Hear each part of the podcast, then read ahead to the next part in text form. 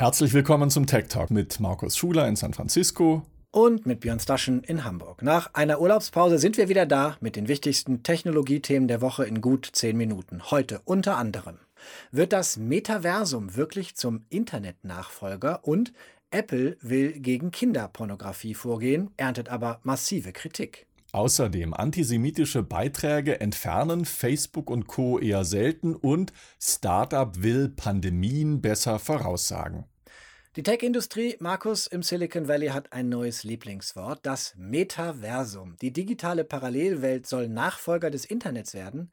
Was ist das Metaversum? Das Science-Fiction-Abenteuer Ready Player One aus dem Jahr 2018 von Steven Spielberg kommt der Idee des Metaversums schon recht nahe. In dem Film verbringt die Hauptfigur, ein Teenager, die meiste Zeit in einer virtuellen Welt, die aus zahllosen Simulationen besteht. Das Metaversum oder Metaverse ist aber nicht nur Gaming, meint Matthew Ball, es ist eine Art Nachfolger des mobilen Internets. Der ehemalige Amazon-Manager und heutige Tech-Investor hat vor wenigen Wochen mit einem großen Essay über das Metaverse für Aufsehen gesorgt. Darin beschreibt er, wie der Nachfolger des Internets aussehen könnte. Sogar Facebook-Chef Mark Zuckerberg Zuckerberg hat die Artikel von Ball zur Pflichtlektüre für seine Mitarbeitenden erklärt. Das Metaversum ist eine Erweiterung unseres heutigen Internets. Es geht nicht um den Supercomputer in unserer Hosentasche oder dass wir dauernd mit dem Netz verbunden sind. Es geht darum, dass wir mehr und mehr Zeit in virtuellen Welten und Simulationen verbringen. Das Metaversum soll ein durchlässiges Netz sein, Technologie-Silos, abgeschottete Dienste wie iMessage von Apple oder WhatsApp von Facebook, Signal oder Telegram existieren dort nicht. Daten verschiedener Anbieter können also problemlos miteinander ausgetauscht werden. Das Ein- und Ausloggen in verschiedene Accounts entfällt. Das Metaversum hat eine eigene Wirtschaft mit eigener Währung. Offline- und Online-Welt, Markus, rücken also näher zusammen. Und wann kommt das neue Supernetz? Viele Jahrzehnte werde es dauern, bis solch ein Metaversum tatsächlich existiert, meint Metaversum-Papst Ball. Schon jetzt könnte man aber einen Wandel erleben. Beispiele seien Kryptowährungen, die ebenso zu unserem Alltag gehören wie die riesigen Spiele-Communities von Roblox oder von Fortnite. Und wer dürfte im Silicon Valley Schwierigkeiten haben, mit dem Metaversum und mit dabei zu sein? Matthew Ball macht da besonders ein Unternehmen aus, nämlich Apple. Apple blockiert ganz gezielt Technologien für ein Metaversum, weil sie das Geschäftsmodell des Unternehmens gefährden. Auch ihre 30%-Steuer im App Store hält die Entwickler-Community davon ab, Geschäfte zu gründen, die ein Metaversum bauen könnten. Außerdem lehnt der Konzern offene Standards ab, die für eine Interoperabilität zwischen Angeboten sorgen könnten. Im Silicon Valley haben die Essays von Matthew Ball die Tech-Elite wachgerüttelt. Microsoft-Chef Satya Nadella sprach kürzlich von einem Wandel hin zu metaversen Geschäftsmodellen.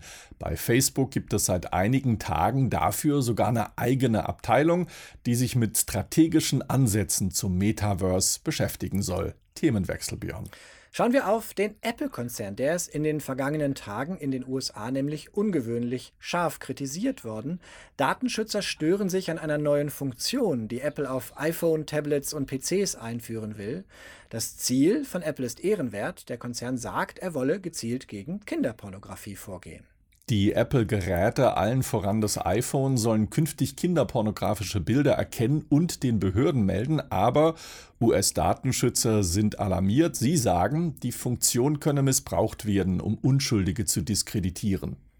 Eine zweite Funktion stößt ebenfalls auf Kritik. Wenn Kinder Bilder tauschen und in einer Family Group mit ihren Geräten registriert sind, dann werden die Eltern benachrichtigt, wenn Apples Nacktfilter anspringt, obwohl der Chat ja eigentlich Ende zu Ende verschlüsselt sein sollte. Experten sagen, dieser Ende zu Ende Schutz, der werde jetzt ausgehebelt. Neural Match heißt diese Technologie von Apple. Sie soll ab Herbst zunächst in den USA aktiviert werden. Laut Apple kann sie eindeutig kinderpornografische Bilder erkennen. Die Software komme immer dann zum Einsatz, wenn User ihre Fotos in die iCloud zum Backup hochladen.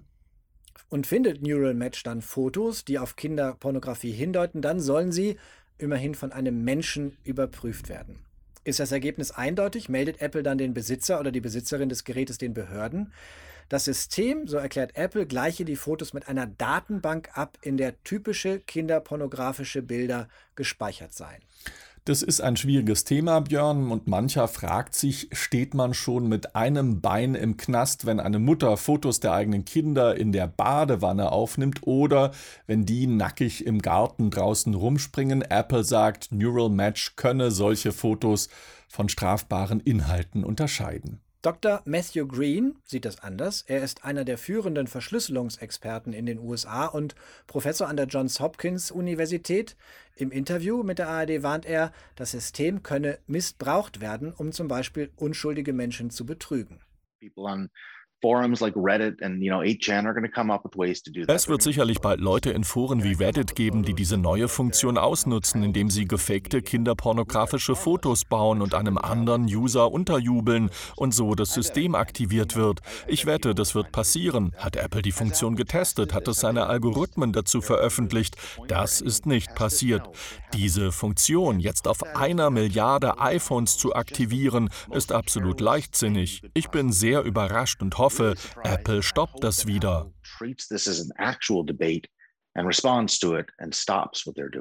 Heftige Kritik hagelt es auch von der Datenschutzorganisation Electronic Frontier Foundation in San Francisco. Apple vollziehe eine schockierende Kehrtwende und enttäusche alle Nutzer, die angenommen hatten, das Unternehmen sei führend, wenn es um den Schutz von Daten und der Sicherheit gehe. Und auch Whistleblower Edward Snowden meldet sich aus seinem russischen Exil zu Wort. Via Twitter erklärt er, Apple rolle eine Massenüberwachung auf die ganze Welt aus. Wenn das Unternehmen heute nach Kinderporno scanne, könne es morgen nach allem scannen. Apple bestreitet, dass die Änderungen den Schutz der Daten seiner Nutzer aufweiche oder die Verschlüsselung beeinträchtige. Es handle sich um eine sorgfältig durchdachte Innovation, die die Privatsphäre der Benutzer nicht stören, sondern vielmehr schützen werde. Themenwechsel, Björn. Ja, ich würde es auch sagen, was wäre schon eine wenig gut durchdachte Innovation, aber sei es drum. Es geht, Markus, um einen weiteren Dauerbrenner, um Hate Speech nämlich, und zwar um antisemitische Posts. 84 Prozent solcher Hassbotschaften haben die fünf großen sozialen Netzwerke, Facebook und Twitter eingeschlossen, nicht von ihren Plattformen gelöscht. Das hat eine neue Studie ergeben, und zwar des Zentrums gegen digitale Hassbotschaften in Washington. Die Forschenden haben 714 antijüdische Einträge über zwei Monate auf den bekanntesten fünf Plattformen beobachtet. Diese Einträge sind 7,3 Millionen Mal angesehen worden. Das Schockierendste ist aber, nur ein kleiner Teil davon wurde von den Plattformen gelöscht. Imran Ahmed ist Chef des Centers to Counter Digital Hate. Er sagt, die großen Social-Media-Plattformen seien nicht in der Lage oder nicht gewählt, effektiv gegen antisemitische Beiträge vorzugehen. Nur dort, wo es strenge Gesetze gegen antisemitische Hassbotschaften gäbe, wie in Deutschland zum Beispiel, würden diese Einträge auch gelöscht. But I suspect it's greed. Es ist vermutlich Gier und Faulheit dieser Plattformen. Sie sind unfähig zu erkennen, dass diese Postings tatsächlich Auswirkungen auf die Offline-Welt haben. Juden müssen dafür büßen. Im weiteren Sinne sind es aber auch Menschen mit schwarzer Hautfarbe oder Muslime. Social Media wurde zum Beispiel dazu benutzt, zum Völkermord an den muslimischen Rohingya anzustacheln. Wir haben am 6. Januar in Washington gesehen, welche Auswirkungen Falschinformationen über Wahlen haben können. Fake News über Covid und die Pandemie werden hauptsächlich auf diesen Plattformen verbreitet. Bislang bleiben die aber untätig. Es sind sehr mächtige, sehr wichtige, aber sehr schlecht geführte Plattformen.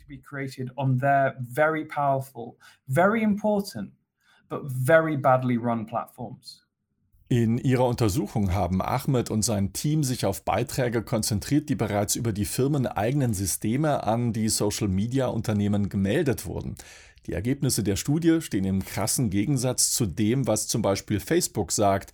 Im Oktober hatte das Unternehmen seine Richtlinien zum Umgang mit Hassreden und Holocaust-Leugnungen geändert und verkündet, man würde nun jeden Inhalt verbieten, der den Holocaust leugnet oder verzerre. Pustekuchen. Der Bericht des CCDH zeigt, dass Facebook von allen fünf untersuchten Social-Media-Plattformen am wenigsten handelt, Markus, und bei 89 Prozent der antisemitischen Posts nicht reagiert. Nicht so gut. Themenwechsel. Schauen wir noch auf ein Startup aus San Francisco, das helfen könnte, Ausbrüche von Infektionskrankheiten vorherzusagen. Der Name Kinsa. Kinsa ist vor allem bekannt für seine Thermometer, die aber haben eine Cloud-Anbindung, sodass Kinsa quasi die Temperatur der Bevölkerung nimmt und speichert. Schon im März 2020 verzeichnete Kinsa eine starke Zunahme von Fieberfällen in den USA, Tage bevor dann erste Maßnahmen gegen die Corona-Pandemie erlassen wurden. Und um diese wenigen Tage, Markus, geht es ja manchmal, wenn Pandemien verhindert werden sollen. Nun will Kinsa mit einem neuen Datenhub noch genauer vorhersagen, was passiert. Nicht nur mehr Fieber im Land, sondern auch welche Krankheit, nämlich durch den Vergleich mit anderen Datensätzen. Schon ein ehrgeiziges Projekt, auch eines, das nicht ganz frei ist von Datenschutzbedenken. Die Nutzerinnen-Daten werden aber anonymisiert ausgewertet. Aber auch ein Projekt, das möglicherweise helfen kann, Krankheitsausbrüche schneller einzugrenzen. Unser Fieber steigt, weil wir schon kommende Woche wieder hier sind auf Tagesschau ah. 24 im Fernsehen und im Radio in der ARD Infonacht. Oder als Podcast auf allen gängigen Plattformen oder unter techtalk24.net sowie im YouTube-Kanal der Tagesschau als eigene Playlist. Bis kommende Woche. In Hamburg sagt man Tschüss. In San Francisco sagt man Sasrikal.